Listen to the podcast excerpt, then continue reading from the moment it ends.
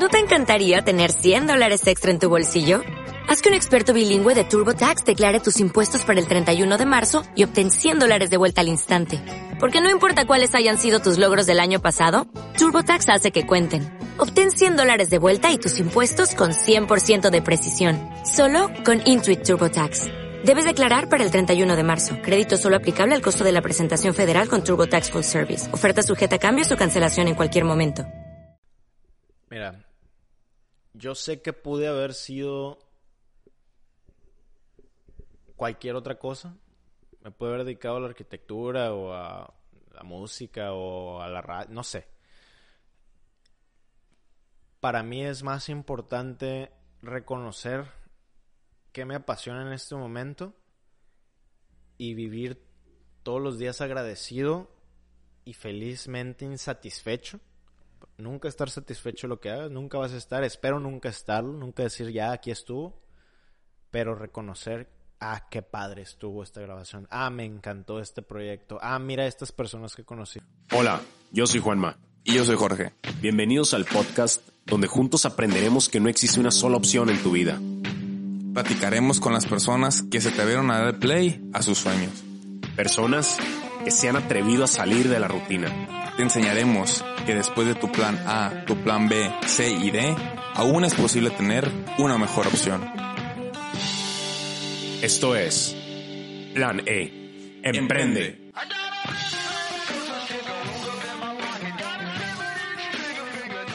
Bienvenido a Plan E, le mayor podcast au Mexique. Para los que le ponen subtítulos a las películas francesas, bienvenidos emprendedores a un nuevo episodio de Plan E. Todo eso dije en francés, Jorge. Ay, ¿Cómo la ves? voy a borrarlo, ¿eh? No lo voy a poner no, en no, la edición. no. Lo Claro que borrar. no, estamos, estamos internacionales. No, no, no, lo voy a poner la música más fuerte en el intro para que no se escuche. ¿Cómo Ya están, si gente? me, si me sale un poquito mal, ahí le editas el- en el francés. Bienvenido, bienvenido. Google, Google Traductor, muy bien. Emprendedores, pues bienvenidos una vez más, ahora sí en español y en acento culichi.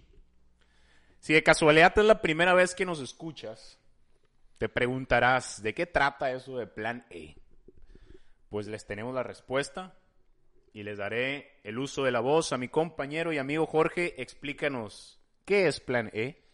Nosotros somos un podcast que buscamos eh, mm, hablar sobre emprendimiento, ¿no? No solamente, bueno, básicamente nosotros vivimos en Culiacán. En Culiacán, si tú escuchas Culiacán, escuchas ciertas cosas, ¿no? Que- Escuchas que- la banda, que la, alegría. Exacto. Entonces, eso queremos recalcar. Queremos ver que en Culiacán no solamente hay cosas que, que se muestran en noticias, sino hay también cosas este, muy productivas y muy buenas, como por ejemplo hay emprendedores, que nosotros nos enfocamos en emprendedores, que tienen emprendimientos muy padres, que hay personas que le echan ganas, que quieren salir adelante. Entonces, básicamente eso es lo que queremos hacer nosotros en Plan E. Queremos destacar a estas personas, a estos jóvenes, hombres, mujeres, de hecho, adolescentes también tenemos, este, adultos, casados, un montón de, Divorciado. de, de historias que tenemos aquí en Plan E. Queremos eh, transmitirlas a las personas, ¿no? Así y eso que, es básicamente. así que cada vez que le des play a un episodio de nosotros, te vas a encontrar, te vas a encontrar con mucho aprendizaje, con un emprendedor nuevo, un culichi nuevo, historias nuevas, fracasos nuevos, pero sobre todo éxitos y un chingo de ganas de salir adelante. Pues vamos a iniciar y como cada episodio, pues tenemos un emprendedor, La nuevas historias. ¿Trae la- ¿Traes preparada la intro? Traemos preparada la intro ya. Y sin más, sin más verbo, les voy a presentar el invitado. Va, perfecto, échalo. Nació el 5 de febrero. Es acuario. Y obviamente 100% culichi. Director, cinefotógrafo y freelancer de Mac Plush, marca personal. Realización de productos audiovisuales, publicidad y cine independiente. Apasionado por la escritura. Actualmente está estudiando licenciatura en comunicación y periodismo en la ULA, Universidad Latinoamericana.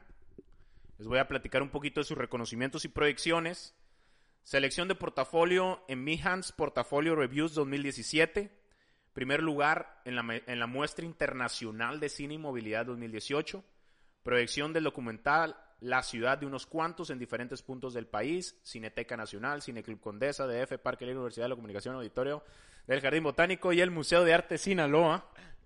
Y selección y proyección de cortometraje Reencounter en Conexión Festival en Roma, Italia 2019. Voy a agarrar un poquito de aire. Ok. Está el largo, currículum, el currículum, ahora sí viene el bueno. Pongan atención. Su canción favorita, La nave del olvido de José José. Que en paz descanse. Un saludo para José José, esperemos que nos esté ¿Quién escuchando. está escuchando? Exactamente. Amante del café. Les recuerdo, es culichi, pero no le gusta el sushi culichi.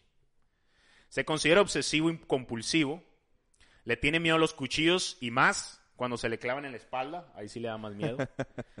es de los que cuenta los pasos al caminar.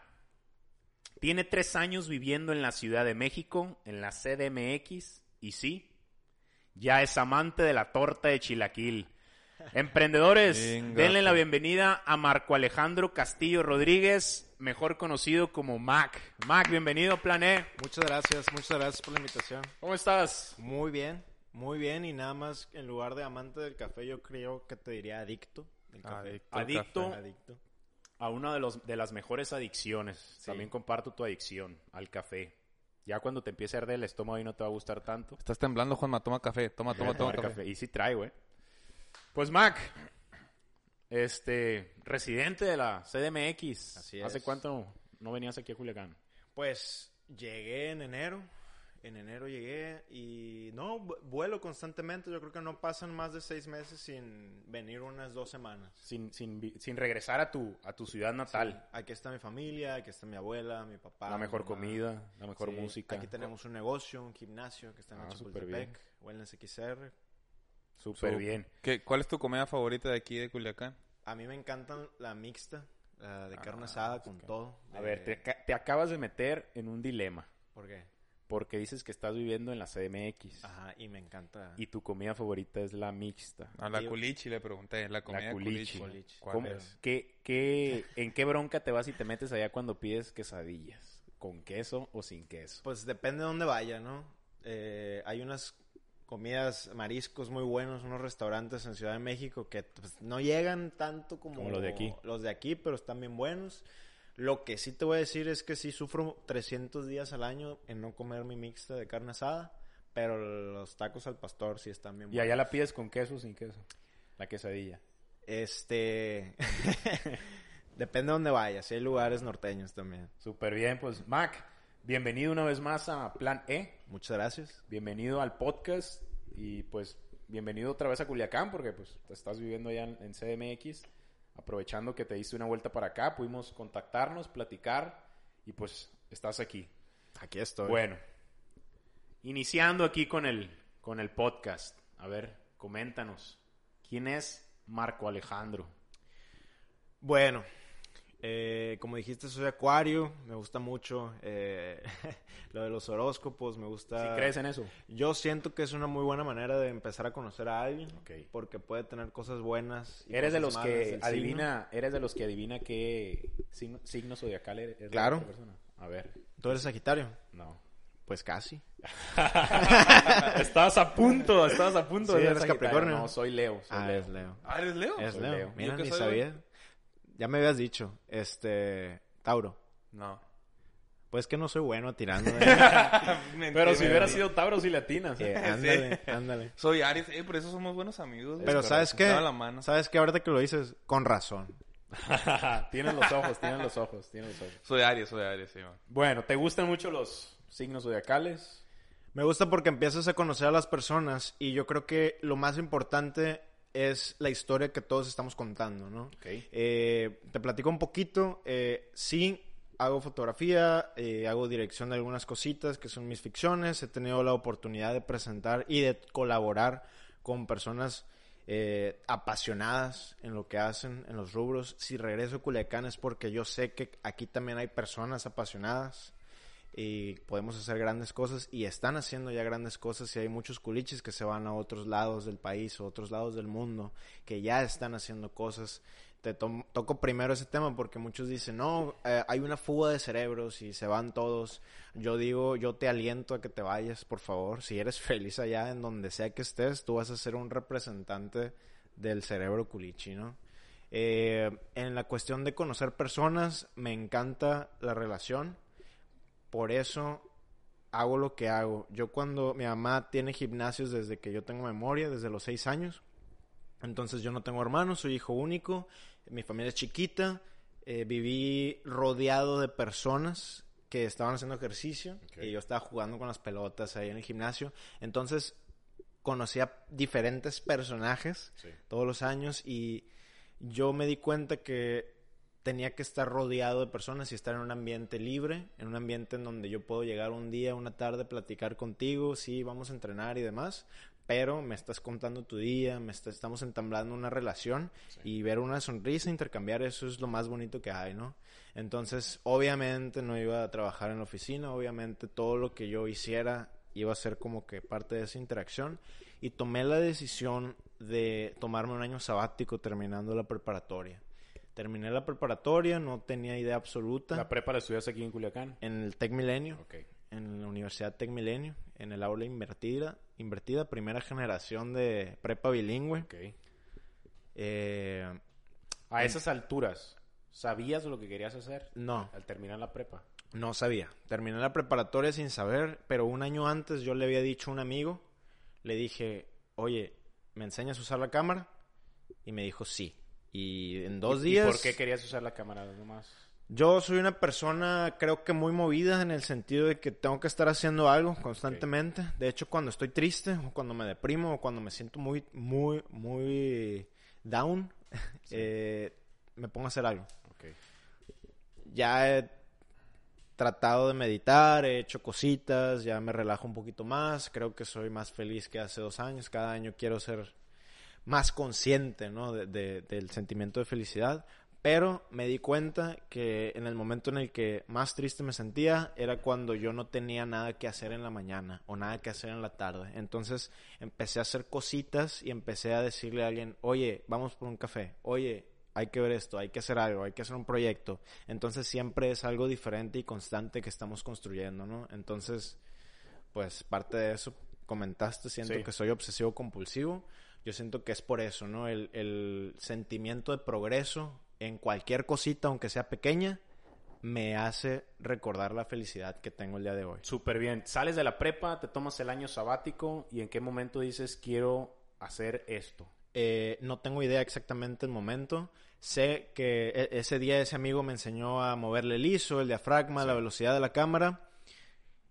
Pero lo más importante fue... ¿Te llamaba la atención ya la fotografía, los videos? Yo creo que lo que más me llama la atención no es el tecnicismo del, del arte, que es tomar la fotografía o video, sino cómo transmitir un sentimiento o cómo contar una historia. Entonces me di cuenta que por medio de una fotografía tienes la capacidad de contar una historia que pueda hacer quizá empatizar con otra persona que esté del otro lado del mundo. Entonces me di cuenta que el video era más difícil, entonces fue como un reto. Fue como, ¿cómo puedo hacer mi primer cortometraje? Y dije, pues igual y puedo hacer historias, igual y puedo hacer cine. Y pues en ese tiempo estaban ganando los mejores, ¿no? De Iñárritu, Cuarón, estaban ganando Óscares. Entonces dije, bueno, es un campo que va a haber muchas oportunidades. México siempre ha despuntado desde hace años. Gabriel Figueroa ha sacado los mejores cinefotógrafos eh, del mundo y hay una de las mejores escuelas, que es el Centro de Capacitación Cinematográfica. Después del año sabático ahorré, según yo ahorré, la neta no ahorré mucho. Eh, números reales, saqué 8 mil pesos, okay. ponle que 10 mil. ¿Qué hacías en ese año sabático? Trabajé en el gimnasio, trabajé y, y, trabajé en otros lados también, daba clases. Eh, soy certificado de instructor en acondicionamiento físico, todo esto es gracias a mi mamá, eh, certificado por la CEP tomé varios cursos de TRX, de entrenamiento de suspensión, de alterofilia. Entonces, es lo que te digo, pues, o sea, tenía que estar ocupado haciendo cosas. México, ¿por qué México?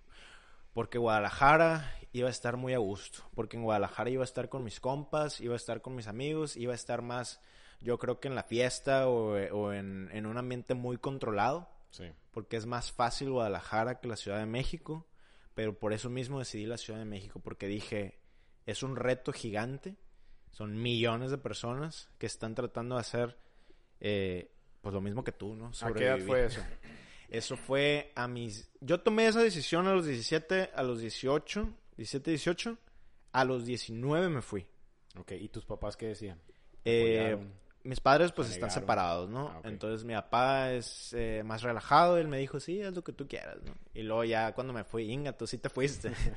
mi mamá pues sí fue una cachetada, pero Porque fue... comentas que eras hijo único. Soy hijo les- único todavía. fue el hijo, el único hijo. Exactamente. Y des- cuando yo tenía seis años, yo le dije a mi mamá, estábamos en el carro, yo me acuerdo, estábamos pasando por la Gómbil, por donde está ahorita la Gómbil, no sé si estaba en ese entonces, pero estábamos pasando por ahí, y yo le dije, yo me voy a ir de Culiacán. Y yo no sé por qué, no era un odio, no era nada, era yo quiero conocer el mundo. Entonces yo le dije en ese momento Guadalajara, ya después dije México y fue por el hecho de que yo siempre he querido ver más y estar haciendo otras cosas. Em, entonces lo tomaron muy bien. Mi mamá me dijo, un- me dio una condición nada más. Me dijo, tú haz lo que tú quieras hacer, pero tienes que ser el mejor. No puedes ser el, el número dos. Si lo vas a hacer, lo vas a hacer bien. Y yo, venga, tu máquina. Mejor me hubiera dicho no vas. Entonces ahorré, eh, me fui, Te vas solo. me voy solo, eh, me voy, tengo una tía ya, pero esa tía ya está grande y me quedé dos días con ella.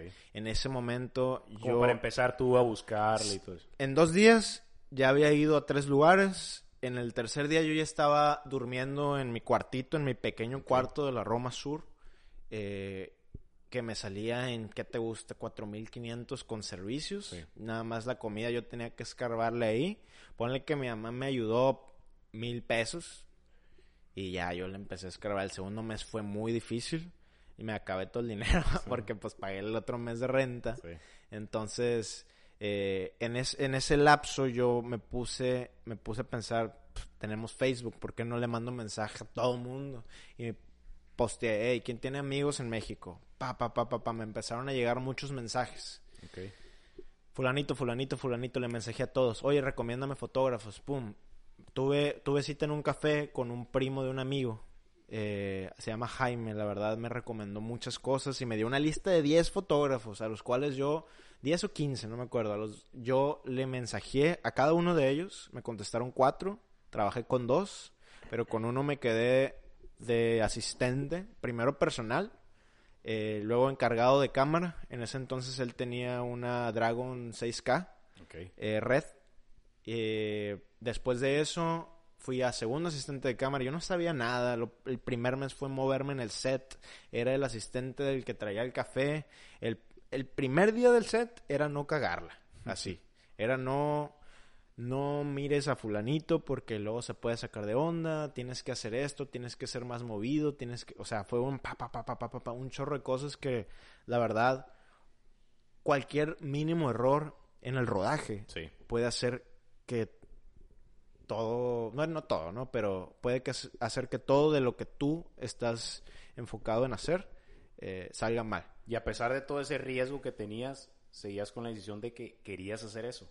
Sí. Hubo un momento que dijiste, no, mejor me voy. Mejor me regreso. Sí, sí, había muchos momentos, eh, pero esos momentos, eh, hubo un mes en el que por dos semanas yo no tenía nada de dinero, Ok. Pero en las grabaciones te dan catering y te dan desayuno, comida y cena. De ahí vivías. Yo vivía de ahí. Ponle que cinco días desayuné, comí y cené en los estudios Churubusco. Sí. Y si no hubiera trabajado esos días, yo no hubiera comido. El primer mes no me pagaron nada. El segundo mes me empezaron a pagar 500 y así sucesivamente. Llegó un momento en el que después de los 6, 7 meses me dijeron, ¿sabes qué? Te toca negociar. Facturas, ingato. Sí. Y ya, pues en chinga, ¿no? Sí. Empecé a facturar. Pero ¿cuánto tiempo pasó que desayunabas en los, en los estudios hasta cuando ya obtuviste un sueldo más o menos seguro? todo el primer año, seguro es una palabra muy realismo mágico, ¿no? Sobre todo siendo freelancer. Pues, entre comillas. de hecho, yo creo que el, el detalle es que yo he estado evadiendo la seguridad en ese sentido por mucho tiempo para poder hacer todas pi- esas o tu cosas. primer sueldo, pues, de, de- que ya lo buscaste. Eh, ¿Cuánto tiempo pasa? yo, en el, yo creo que consiste en esto. Como freelancer, mm, no es como que ya tengas. Depende de cómo es tu sistema y tu flujo de trabajo, ¿no? En este caso, eres un. En, en el momento era un asistente de fotografía. Ponle que aspiraba a ser un primer asistente. Ahorita soy segundo. eh, Era segundo asistente en ese entonces. Y pasa de que trabajo un año completo en lo que ya me empiezan a recomendar Ah, por el trabajo y empiezo a trabajar con los mismos y estoy agradecido con un círculo de seis personas eh, que me empiezan a llamar y recomendar con otras personas y entonces ya depende de mí trabajar bien para que me sigan recomendando y ya depende de mí también empezar a fotografiar que me tardé un año en empezar a publicar las cosas que estaba haciendo. Sí. no sé por qué por pena no, no sé por qué empecé a publicar que estaba en tal grabación estaba aquí estaba allá y ahorita lo que estoy haciendo es publicar el proceso de que ya estoy fotografiando. Ok. Que ya no estoy asistiendo Ponle que le asista a personas muy selectas para proyectos que yo todavía les sigo agradecido. Pero yo aspiro a ser director de fotografía en grande, ¿no? Súper bien. Entonces, una vez me dijeron, le mandé mensaje a un fotógrafo y le dije, oye, ¿me puedes invitar a tu set? Porque así es allá, ¿no? Sí. Y estaba buscando y me dijo, ¿tú qué quieres ser? No, pues director de fotografía. Ah, entonces vete a dirigir fotografía. Yo no te voy a meter a mi set porque tú no quieres ser asistente. Y me cayó como un balde de agua helada, ¿no? Me puse a pensar que qué mamón, el número uno. Pero ya con el tiempo lo he asimilado y he dicho, pues es que para qué atrasar el proceso. Porque en el, e- es, este es un detalle muy fuerte, sobre todo si haces arte o si estás tratando de hacer eh, o de tener un puesto, es no lo puedes medir. Entonces, en el momento en que tú digas, ¿sabes que soy director de cine? En ese momento tú vas a ser director de cine. Obviamente tienes que dirigir, ¿no?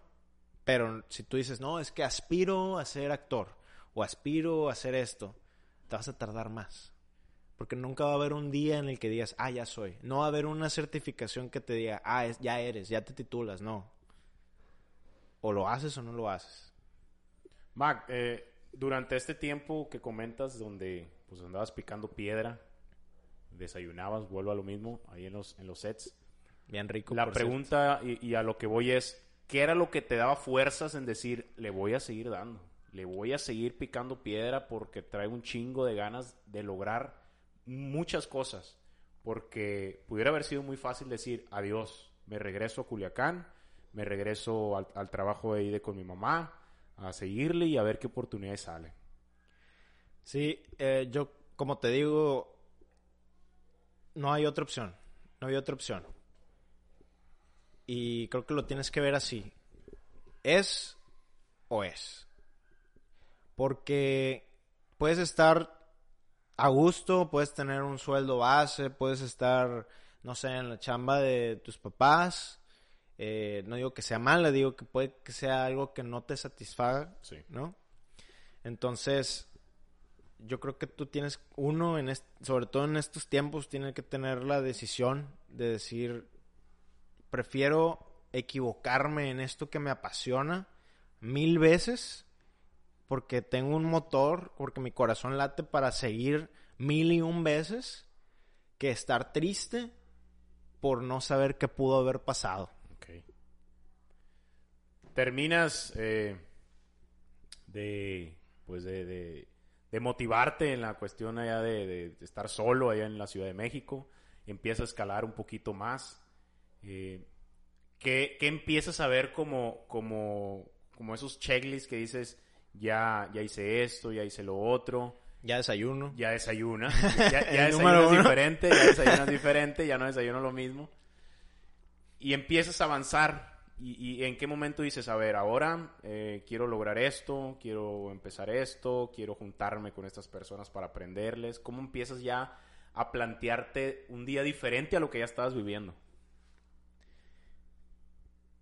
Es como un auto. Tienes que estar pisando el acelerador. Si tú te detienes, se detiene el auto. ¿No? Entonces, eh, sobre todo ser freelancer es algo de constante cambio. tú tienes que tener, yo me pongo a pensar, ¿sabes qué? Esta persona la admiro mucho, ¿qué es lo que hizo? ¿Cuáles son sus pasos hacia atrás? Porque ¿en qué, en qué nivel estoy yo? Quizá yo estoy en el nivel punto 5 y él ya está en el 15. Pues ¿cómo le hago para llegar al 1 y luego llegar al 2? ¿Qué decisiones tomó? Todas las personas tienen que tomar la decisión correcta en el momento correcto, reunirse con las personas como las que quiere ser para que las oportunidades que están ahí al menos atrapar una. Entonces uno tiene que tener muy claro en dónde se quiere ver. Yo no sé qué voy a hacer en un mes ni qué voy a grabar en dos meses, pero estoy seguro cómo me veo en un año y cómo me veo en dos. Y en qué nivel quiero estar. Súper bien. Marco, ¿cómo nace Mac Plush? ¿Cómo Yo- llega a, tu- a ti la idea que dices, a ver, quiero empezar este rollo, quiero empezar a estandarizarlo, a establecerlo? Ok, eh, yo creo que nace en la preparatoria el apodo. Me empiezan a decir Mac, me gusta mucho, nadie se, se olvida de, de ese nombre, al menos es muy fácil. Sí. Me dicen, ah, como la computadora, ah, sí. Eh, plush, plush, es una palabra que es inventada, que no, pues no te voy a decir qué significa ahorita, ¿no? Sí. Eso es una construcción que estoy haciendo en mi mente, Todavía. que espero que en 10 años pues ya Me contar, ya esa historia, ¿no? Eh, yo veo este alter ego como la mejor versión que puedo ser siempre y no solo en el trabajo, sino también como en mi vida personal. Entonces de ahí nace y es algo que yo tengo un problema a veces, que yo lo canalizo, yo estoy seguro que a mí me falta trabajar quizá en, en ocasiones el compromiso con algunos proyectos. Ponle que los que no me interesan más, obviamente. ¿no? O- todos lo tenemos. Pero yo me pongo a pensar, si yo tengo compromiso con mi marca y conmigo mismo, es lo único que importa. Porque esa marca va a reflejar con el trabajo y el profesionalismo que le voy a tener a todas las demás marcas. Ok. La marca personal, ¿qué es lo que ofrece? ¿Qué es lo que brinda? ¿A qué se dedica? Ok, eh, pues ahorita es dirección y cinefotografía. Eso es. Ok. Video, publicidad, es trabajar en conjunto con equipos, es... ¿Qué necesitan? Para los que no, para los que tengan duda y los que no sepan, ¿qué es lo que hace un cinefotógrafo? Me comentabas, ¿verdad? Sí. ¿Qué es lo que haces? ¿Qué actividades haces? ¿A qué te dedicas específicamente? Pues te cuento, ¿no? Te mandan la visualización, Ok. ¿no? Te mandan el proyecto, el director te, te selecciona, te dice, ¿sabes qué? Tengo tal proyecto, quizá el productor te habla y te dice, hay tanto dinero, ya lo negocias, es con fulanito, vamos a grabar tres días, eh, tengo un presupuesto para tal cámara, entonces tú ya ahí empiezas a trabajar y empiezas a decir, ¿sabes qué voy a hacer?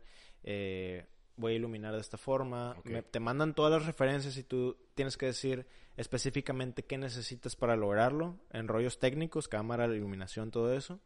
Eh, y el día de grabación es eso, ¿no? Eh, el asistente de dirección, el, el director, ya te pasaron todo lo que se tiene que hacer y lo vas haciendo en tu tiempo. Tú vienes siendo el responsable de lo que llaman en el cine la fotografía, ¿no? Cuando dan Sí. un premio a la fotografía. Sí, exacto. bonito. todo, todo, todo eso entonces. Tú eres el responsable de que se vea bonito, como dice Jorge. Te lo dije de una forma muy técnica y muy, muy banal, ¿no? Pero eh,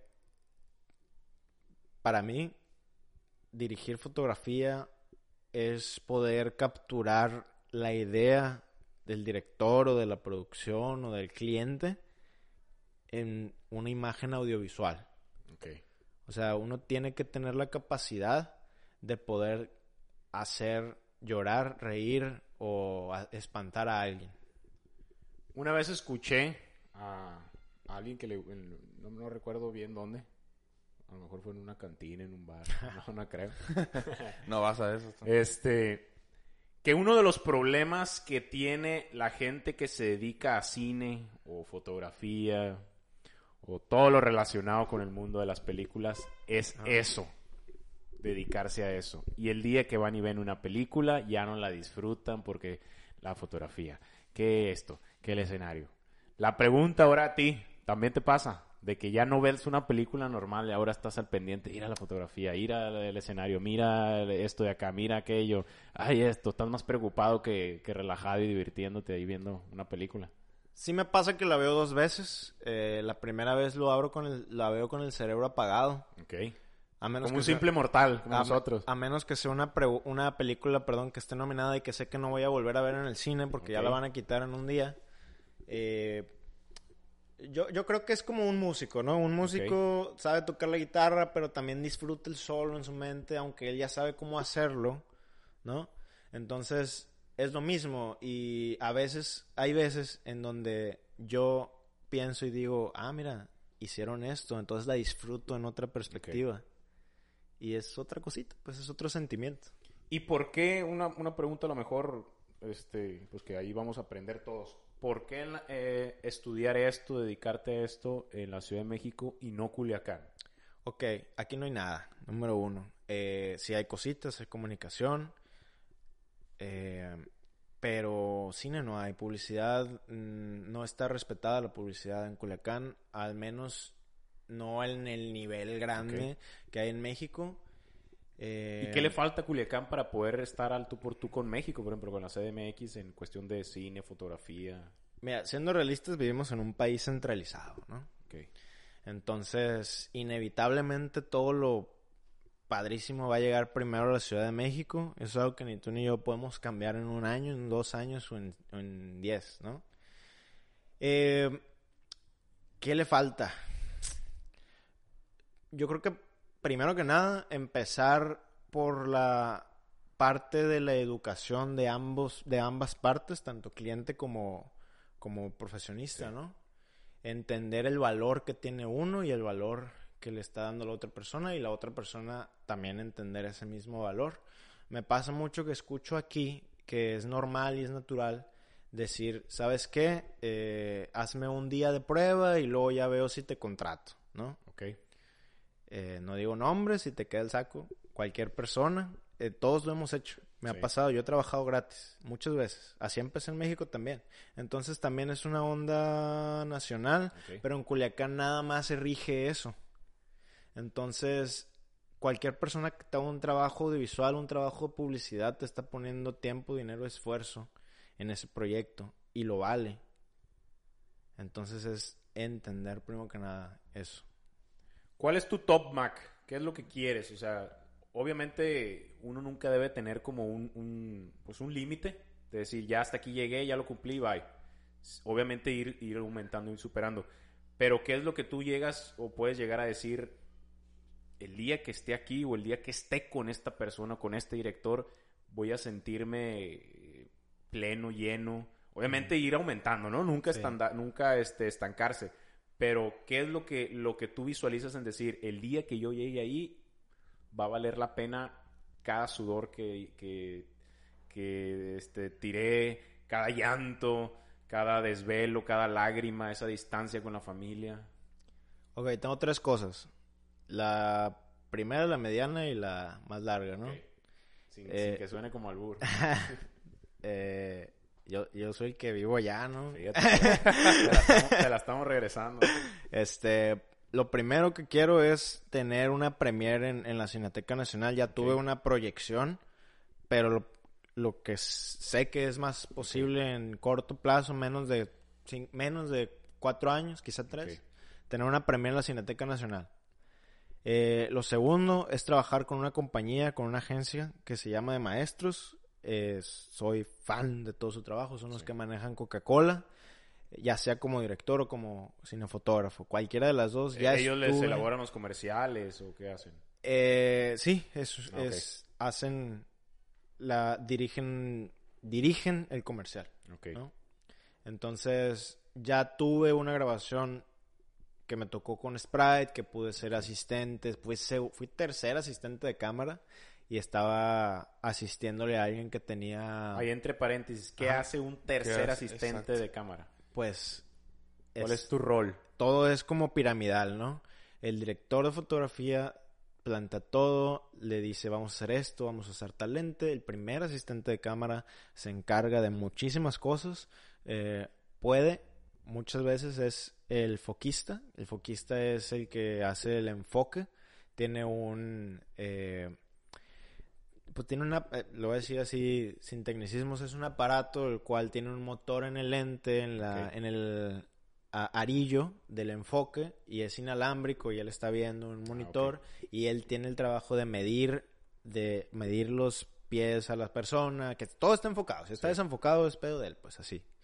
El segundo tiene otras cosas, otras chambas, ¿no? Limpiar, mantenimiento, cuidado, emplazar la cámara. El segundo asistente de cámara es el que maneja otros detallitos, de que, ¿sabes qué? Pues quizá la pizarra, eh, revisar dónde vamos, cómo vamos, qué lente vamos, pero pues ponerlo tú, cambiarlo entre los dos, entre el primero y el segundo, cargar las baterías, montar la cámara, desarmar la cámara, cargar todo, tiene muchas cosas, la verdad. El segundo, eso fue muy pesado. Eh, hay veces me ha tocado ser primero y segundo, que es un proyecto, proyecto mediano, que no tienen tanto presupuesto. Y pues es muy difícil estar subiendo y bajando en el Valle de Bravo toda la cámara y todo el equipo y todavía cuidar, tener en la mente que nada se pierda, porque hay cablecitos, hay memorias, hay... Si olvidaste la memoria, pues fue tu problema, ¿no? Qué curioso, ¿no? Un, un, a veces un comercial que dura, que, ¿qué te gusta? ¿Un minuto, minuto y medio? 30 segundos. 30 segundos. ¿En cuánto tiempo lo hacen? O sea, Depende. Tú, ya lo ves desarrollado, dices, 30 segundos, qué pelado. Pero si, si ahorita que comentas toda la historia, todo el trabajo que, que hay detrás de, para poder lograr esos 30 segundos. Sí, exacto. El set, ahorita yo creo que es lo más profesional que se ha vivido. En el sentido en el que todos los jóvenes, porque hay muchos jóvenes que estamos tratando de, de hacerlo en una calidad impresionante, hay un respeto entre las personas, entre los que ya tienen años haciéndolo y entre los jóvenes que estamos aprendiendo. Hay un respeto muy grande, hay una dedicación impresionante. Eh, no, no veo lo que había hace 20 años que me dijeron que te gritaban y te sacaban del set porque la regaste y eh, no, no hay un- una onda negativa como antes había. Entonces eso es bueno, yo siento que los millennials estamos cambiando ese aspecto porque queremos que todo fluya, somos profesionales pero también queremos que, que el set tenga un ambiente equilibrado y yo, los, yo lo creo, yo lo vivo. Si algo, si yo soy responsable de los sentimientos de alguien en la grabación, la verdad es que sí importa muchísimo porque eso va a afectar la calidad del producto final Claro. se siente. Aunque la gente diga, no, es que no importa si alguien lloró. Claro que sí importa. Importa porque eso no solo va a afectar al producto. Ponle que no te afecte en corto plazo con Sí. esa grabación, pero quizá esa persona ya nunca te va a volver a hablar en toda tu vida para grabar. Entonces hay algo que me recomendaron hace mucho. Y yo lo digo, cualquier persona, que tú puedes ser el número uno y el mejor en lo que hagas, en lo que sea que quieras. El mejor. No hay, no hay otra opción más que tú, de número uno. Pero si eres mamón, nadie te va a hablar. Ahí se aplica el concepto de jefe y líder, ¿no? O sea, como... Sí, Sí, o sea, como un jefe, a ver, no me importa lo que sientas, lo que hagas, nada, o sea, tienes que hacer lo que te estoy diciendo. Y un líder se preocupa más por el sentimiento, el, equipo. desarrollo, el equipo, todo ese tipo de cosas. algo me dijeron también en una grabación. Allá hay un concepto que se llama el señorismo. Que los de segundo asistente o tercer asistente le dicen al director, no, sí señor, sí señor. Y es como una onda complaciente bien, Ah, ok. pues chilanga, ¿no? Ah. Eh, pero eh, una vez se me salió porque pues lo tienes que decir porque te tienes que adecuar y me dicen, oye, mira, yo, el director me dice esto, yo no soy más que tú. Tú y yo estamos colaborando en este proyecto. Venga tú. Te cambia el... Me cambió todo el chip y dije, wow. Entonces, es, eso es algo que tenemos que trabajar en cualquier cosa que, que hagamos, ¿no? Entender que cualquier puesto es un completo de todo el proyecto y todos valen lo mismo. Son un equipo. Nos comentabas que de tus tres, de tus tres objetivos, el chico mediano, entonces el, el largo, ¿cuál sería? El Sin largo albur otra vez.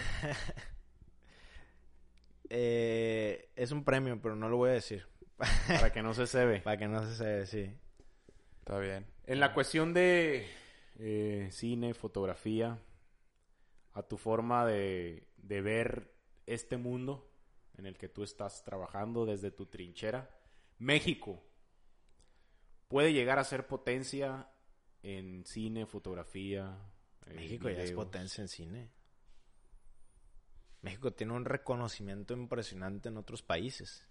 El detalle es, ¿estás hablando de cine comercial o estás hablando de cine independiente? Ambas, ambas.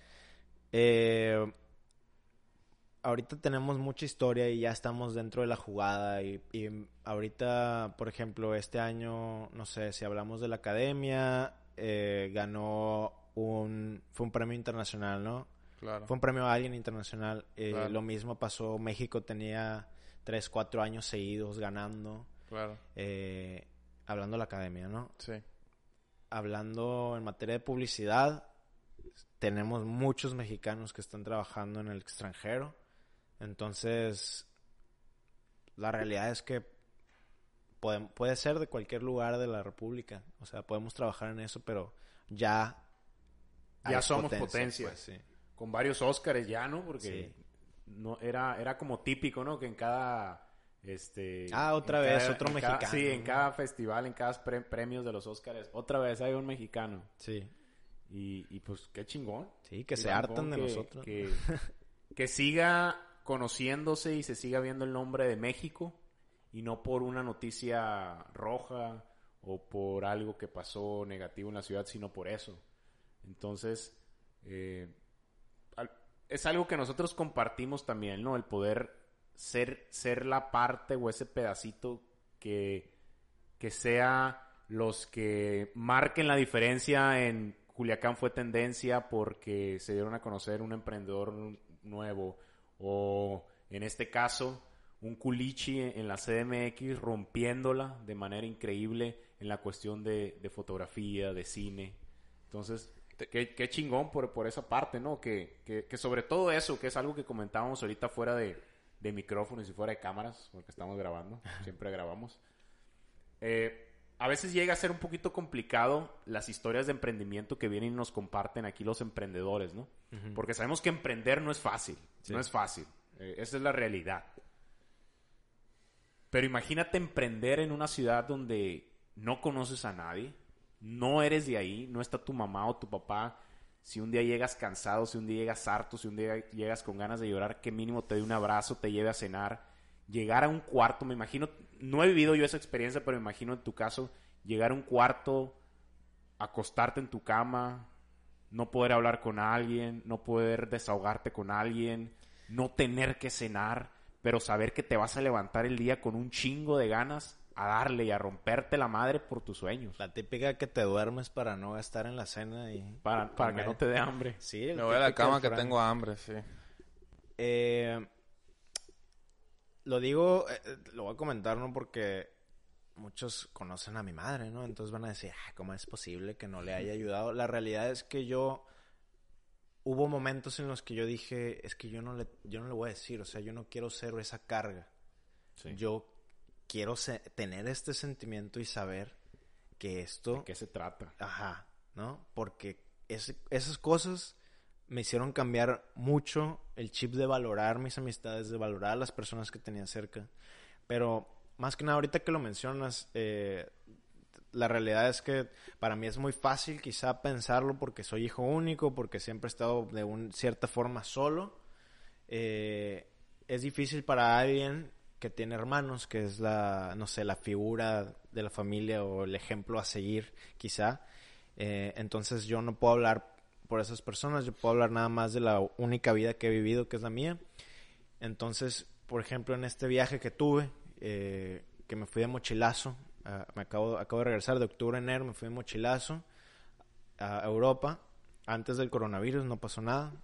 Este, entonces, yo no conocía a nadie en ningún lugar. Ponle que sí visité a algunos amigos por una semana, pero a mí me encantaba estar sentado en un lugar y no conocer absolutamente a nadie y ver que todos los demás, por ejemplo, en un hostal en el que llegué, que todos los demás estaban en la misma situación, que se vinieron sin dinero, mochilazo. de mochilazo, de otros países, y entender las simila- similitudes culturales que tenemos, que todos quieren salir adelante y todos quieren conocer personas y todos quieren pasarla bien y todos quieren hacer proyectos, ¿no? Mínimo de vida. Sí. Entonces, eh, para todo, todo lo que yo creo que he logrado en este momento, lo que he logrado, primero me tuve que encontrar a mí mismo, primero tuve que decir, soy feliz conmigo, soy feliz estando solo, es, puedo estar sentado tres horas en la playa sin nadie y pasármela bien con mis propios pensamientos. Y ahora yo creo que la meta es cómo le hago para poder conectar con los sueños y las metas de alguien más. ¿Cómo le brindo valor a esa otra persona si yo ya conozco mi, mi, pues mi razón de vivir, ¿no? Súper, súper. No, pues un, algo, algo, algo súper interesante y creo que a mí también me pasó en algún momento cuando viajé tener esa sensación de que A Barrancos fuiste, ¿no? Sí, exacto. Se fue en moto de aquí hasta allá. No soy tú, mijo. Nomás puro el tatuaje. Bueno, y que, que en, al- en algún momento, pues, compartes con estas personas, ¿no? Que tienen el mismo deseo como lo estás comentando. Y creo que es una, una experiencia y un sentimiento muy bonito que no se vive día a día, ¿no? Que, que, que o sea, vives por ese, por eso, por esos momentos, ¿no? Pero bueno, tenemos ahí... em, nosotros, como, como lo comentamos al principio, como el objetivo del podcast, queremos, queremos involucrar y queremos hacer consciente más a las personas que están escuchando este podcast, a los culichis. Eh, ¿Cómo crees que tu trabajo, lo que tú estés haciendo día a día, o que tú te hayas, de- hayas decidido decir, ¿sabes qué? Me voy a la Ciudad de México y no la voy a mi mamá, y voy a hacer un montón de cosas y voy a explotar mi, eh, mi creatividad y todo esto. ¿Cómo crees que eso que estés haciendo ahorita y lo que vas a hacer y todo esto genera un impacto positivo en la ciudad. Aquí en Culiacán, ya lo hemos hablado, lo hablamos cuando, cuando Sí. tomamos el café y creo que es muy interesante que lo puedas comentar a... Ah, se tomaron un café. Ah, no te invitamos. Chale. No te invitamos, no y te eso que a ti no te gusta el café. No quiso el Jorge y eso que a ti no te gusta el café. Bueno, y este, ¿cómo crees que, que, que, que sea ese impacto positivo lo que tú estés haciendo? Mira, yo sé que pude haber sido cualquier otra cosa. Me pude haber dedicado a la arquitectura o a la música o a la radio, no sé. Para mí es más importante reconocer qué me apasiona en este momento y vivir todos los días agradecido y felizmente insatisfecho nunca estar satisfecho de lo que hagas, nunca vas a estar, espero nunca estarlo, nunca decir ya aquí estuvo, pero reconocer, ah, qué padre estuvo esta grabación, ah, me encantó este proyecto, ah, mira estas personas que conocí. Entonces, eh, yo creo que es más el estilo de vida y la forma en que quieres entender tu vida, Claro. ¿no? Entonces, para Culiacán, a mí me encantaría poder ver más personas apasionadas por lo que hacen. Por lo que hacen. Ponle que hagan algo un año y luego hagan otra cosa otro año, pero es entender esa pasión que va a cambiar. Claro. Igual y en cinco años yo no hago esto, no lo sé, pero si estoy feliz, pues qué chilo. ¿no? Claro. Mac, en tu lucha de vida y lo que has recorrido, este camino que has recorrido, eh, corto, largo, depende, depende de, de cómo lo mires. Para ti, ¿cuál ha sido tu fórmula del éxito? Venga, está. Este. Mi fórmula del éxito. Yo creo que es.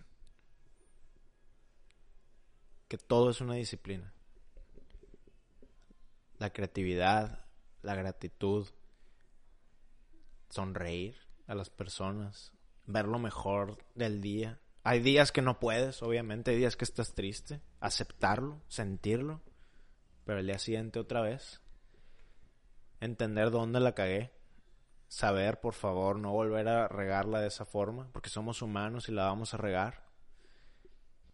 Pero es una disciplina. Es todos los días una constante. La mayor cantidad de veces que lo hagas al mes, al año, se va a volver, se va a volver parte de ti.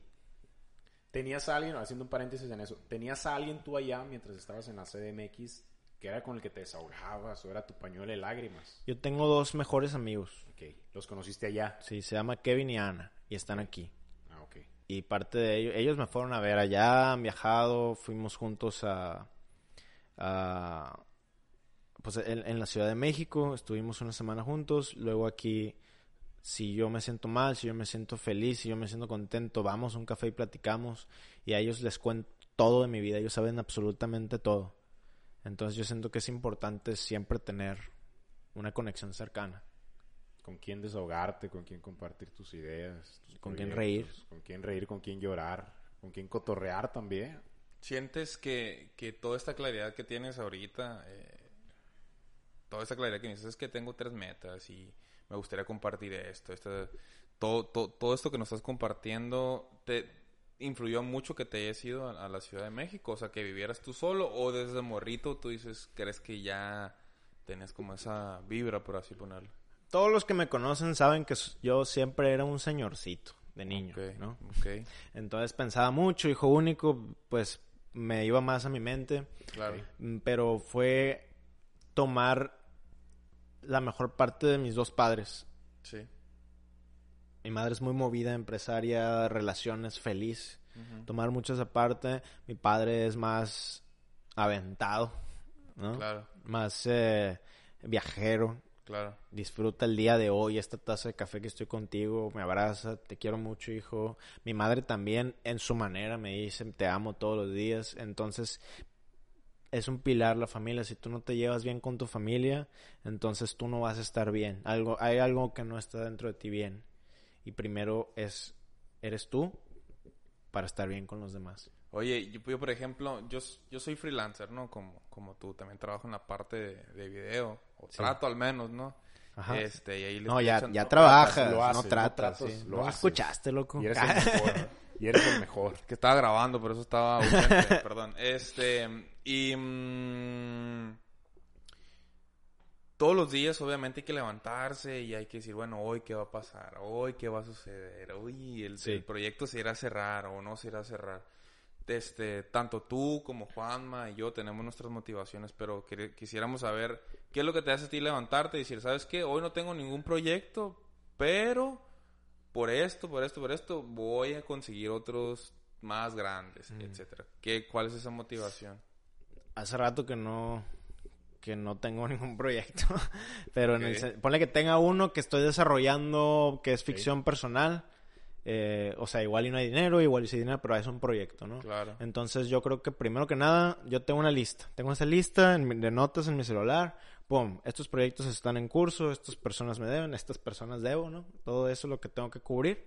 Eh, siempre estar si es que es esto mira si, si de 100 proyectos te acepta uno entonces Ya manda 200 propuestas Claro. para tener dos Va a tener dos, exacto. Y ese uno te va a conectar con otro. Exactamente, es un con ciclo y así, y así, con así. otro. O no. O no, exactamente. Va, que el día de mañana eh, te llega una invitación del Tech Milenio eh, para que des una plática. Ajá. Al terminar la, la plática, eh, se acerca un muchachito ahí contigo, llamado Marco Alejandro, y te pide un consejo de vida. ¿Qué le dices?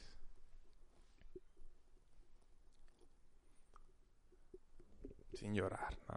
Ah, no, entonces no.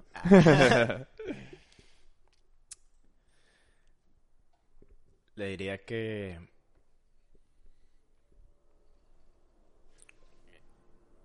Que empezara a agradecer todo lo que tiene de una vez. Y dejara de planear y se pusiera a hacer ya las cosas. Lo más difícil es aventarse primero. Súper. Perfecto. Y, y el, el hecho que, que uno de los motivos que también tuviéramos, que hiciéramos, empezáramos este podcast y, y, eh, los motivos porque Juanma me dijo y construimos y todo esto era porque también queremos incentivar a, a jóvenes o no jóvenes, me explico, a lo mejor alguien que está trabajando ya o, o no sé, alguien que tenga 60, 70 años y está Sí. escuchando este podcast, que ¿qué mensaje le puedes dar a toda esa raza que dice, ¿sabes qué? Es que sí quiero, pero no sé, o, o me da miedo, o qué onda, ¿qué? Desde tu, desde tu experiencia y punto de vista.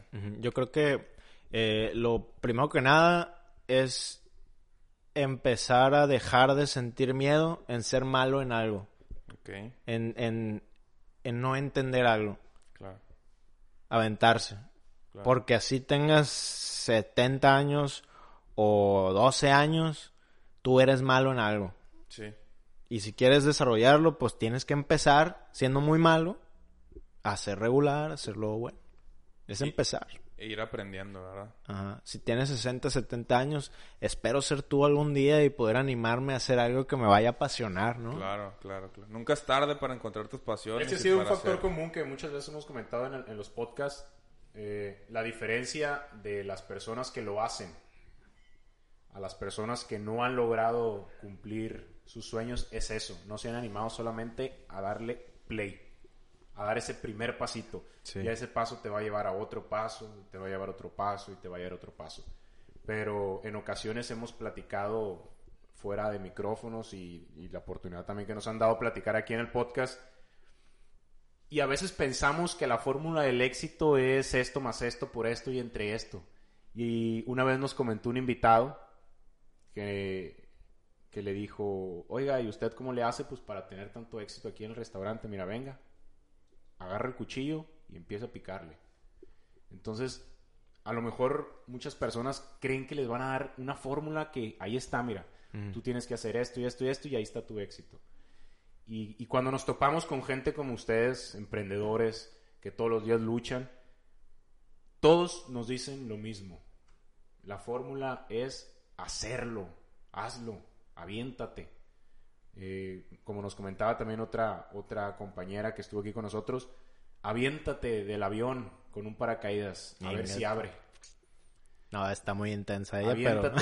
pero... y si no abre, pues esperemos que allá abajo alguien te esté eh, esperando para agarrarte. Pero Yo- si llega a abrir, Ya le pegaste. Yo creo que si no abre, al menos espero que hayas disfrutado el, El camino. el camino, ¿no? El camino que no todos lo, lo pueden vivir. Que. Muchas veces el camino ese no todos lo pueden vivir. No todo el mundo se anima. Pero si sobrevives, ya sabes por dónde no aventarte, por dónde no ir. Ya traes unas herramientas que otra gente no trae porque tú ya viviste esa experiencia. Por eso muchos dicen el fracaso eh, o, o que tienen mucho el- el- el poder decir fracasar o cometer un error. Porque si te caes, ya aprendiste. Te levantas y ya aprendiste a cómo no volverte a caer. Pero ya si te quedas tirado y llorando y pataleando, ahí sí fracasaste. Sí. Mac, ha sido eh, una experiencia, un, aprendizaje muy, muy padre el poder conocerte, el poder conocer a un culichi que la está rompiendo en la CMX, Gracias. que está siendo parte fundamental en un cambio eh, en México y que te estás llevando la bandera de, de los culichis bien orgullosa, el tomate de los tomateros ahí en el pecho Dale.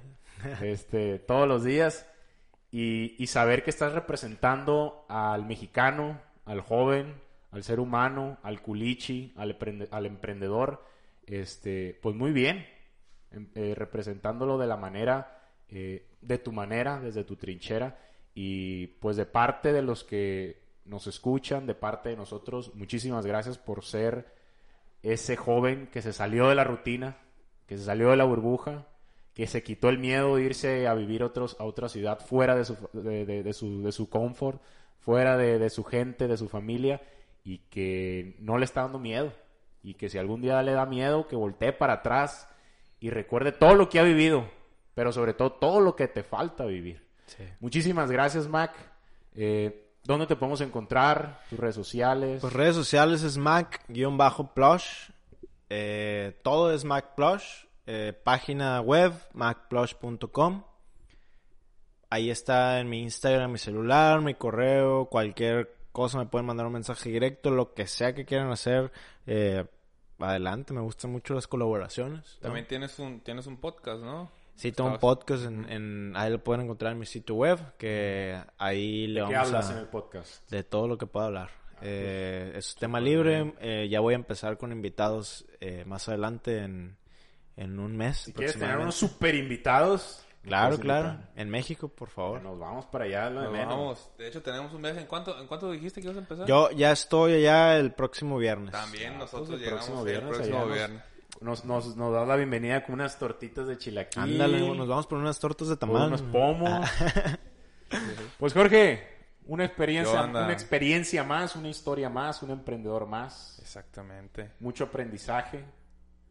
Eh, Todos los, todas las historias son diferentes. Esta fue muy diferente a, a todas las demás. Ahora, pero todo más- concluye en lo mismo. O sea, todo viene y cae en anímense, anímense. Si traen una idea, ninguna idea es tonta. Ninguna idea de emprendimiento es, es absurda. Eh, Lo interesante es la historia, el camino que, la- que, que los emprendedores han llevado. no es fácil. Y con Mac este, hemos, hemos platicado que no es fácil. A veces no es fácil el emprender. No, no, no es a veces como nos los pintan los libros o como los pinta un maestro. Porfa, no, nada más, ¿no? Yo creo que un último pensamiento a cualquiera Claro. que se anime a lo que sea que quieran hacer. Por favor, disfruten el camino. Disfrútenlo, todo disfrútenlo con las personas, compártanlo. Sonrían. Nadie quiere un amargado. Nadie. Y, y- y sumando a eso, te digo, no es fácil, pero vale cada segundo. Cada vale segundo. la pena todo lo que desarrollas, vale la pena el resultado. Pero sobre todo eso que dices tú, el camino. Camino. El camino de disfrutarlo. Pues Jorge, nos vamos. Ya nos vamos, tan ya nos vamos. Este episodio ha terminado, esta historia de emprendimiento ha concluido. Nuestras redes sociales, Nuestras redes sociales nos pueden encontrar en Instagram como arroba plan.elpodcast. Ahí estamos subiendo videos, publicaciones, denle like, historias. denle like a todo lo que subamos, denle like. Todos, co- por favor, compártanlo con su amigo o amiga, mamá, Compartan el podcast desde Spotify o desde Apple Podcast. Necesitamos ganarles a los que están en primer lugar en, en los... A en- Alex los Fernández. Spotify de podcast. El próximo año íbamos a estar nosotros nominados. Esperemos que ahí estemos. eh, como meseros o como ballet parking, pero ahí vamos, a estar. Para terminar el, el episodio, traigo ¿La una frase, traigo No, frase. Traigo deja- frase. ¿La puedo leer yo? No, porque no vas a saber cuál es. La traigo en francés. Ah, o sea, la traigo escrita en francés, pero la voy a leer en español. Ajá. ¿Cuántas clases de francés llevas en Duolingo? Llevo dos. Nivel 1, ¿no? Nivel uno. Dale, pues. Ahí va. Hay dos tipos de personas que te dirán que no puedes hacer una diferencia en este mundo. Las que tienen miedo de intentarlo y las que tienen miedo de que tengas éxito. Gente, muchísimas gracias por escucharnos. Nos vemos el próximo episodio con un nuevo emprendedor, una nueva historia. Muchísimas gracias. Yo soy Juanma Yo soy el George. y esto fue Plan E, el podcast. Ahí nos vemos. Esto es Plan E. Emprende.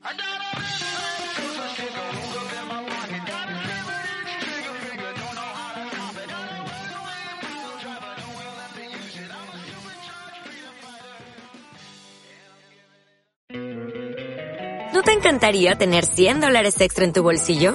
Haz que un experto bilingüe de TurboTax declare tus impuestos para el 31 de marzo y obtén 100 dólares de vuelta al instante. Porque no importa cuáles hayan sido tus logros del año pasado, TurboTax hace que cuenten. Obtén 100 dólares de vuelta y tus impuestos con 100% de precisión. Solo con Intuit TurboTax. Debes declarar para el 31 de marzo. Crédito solo aplicable al costo de la presentación federal con TurboTax Full Service. Oferta sujeta a cambios o cancelación en cualquier momento.